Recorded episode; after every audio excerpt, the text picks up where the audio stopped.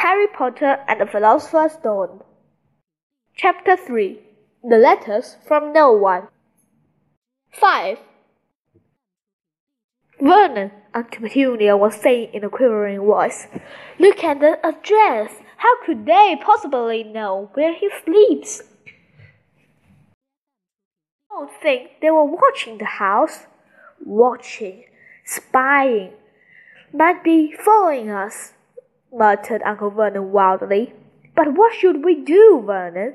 Should we write back, tell them we don't want? Harry could see Uncle Vernon's shiny black shoes passing up and down the kitchen. No, he said finally.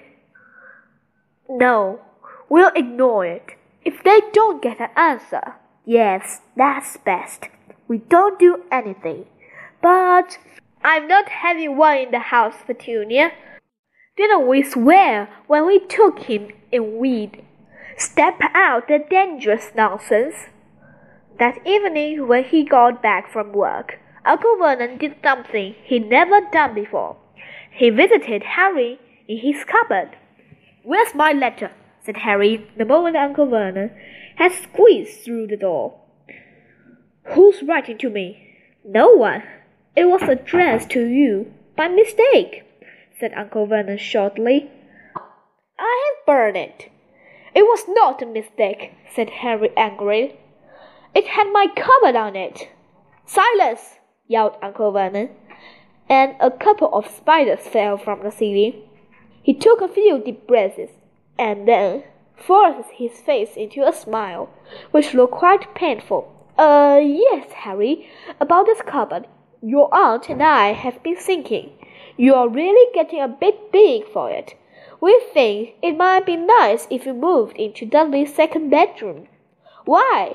said Harry. Don't ask questions, snapped his uncle. Take this stuff upstairs.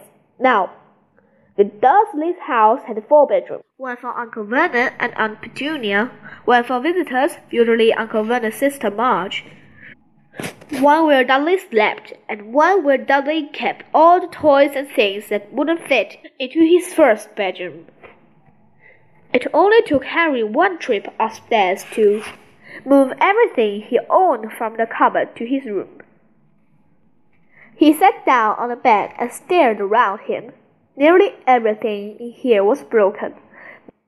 The month old cine camera was lying on top of a small working tank Dudley had once driven over next door's start. In the corner was Dudley's first ever television set, which he'd put his foot through when his fa favorite program had been cancelled. There was a large bird cage, which had once held the parrot that Dudley had swapped at school for a real air rifle, which was up on a shelf with the end and pencil because Dudley had sat on it. Other shelves were full of books the only things in the room that looked as though they'd never been touched. From downstairs came the sound of Dudley's bawling at his mother. I don't want him in there. I need that room. Make him get out. Harry sighed and stretched out on the bed. Yesterday he'd have given anything to be up here. Today he'd rather be back in his cupboard with the letter than up here without it. Next morning at breakfast, everyone was rather quiet. Dudley was in shock. He screamed, whacked his father with his Smeltings stick, been sick on purpose, kicking his mother and thrown his tortoise through the greenhouse roof, and he still didn't have his room back. Harry was thinking about this time yesterday, and bitterly wishing he'd opened the letter in the hall. Uncle Vernon and Aunt Petunia kept looking at each other darkly. When the post arrived, Uncle Vernon, who seemed to be trying to be nice to Harry, made Dudley go and get it. They heard him banging things with his Smeltings stick all the way down the hall. Then he shouted, There's another one! Mr. Harry Potter, the smallest bedroom, four Privet Drive. With a strangely cry, Uncle Vernon kept from his seat and ran down the hall, Harry right behind him. Uncle Vernon had to wrestle Dudley to the ground to get the letter from him which was made difficult by the fact that Harry had grabbed Uncle Vernon round the neck from behind. After a minute of confused fight, in which everyone got hit a lot by the Smeltings stick, Uncle Vernon straightened up, gasped for breath. with Harry's letter clutched in his hand. Go to your cupboard. I mean, your bedroom. He wheezed at Harry. Dudley, go. Just go.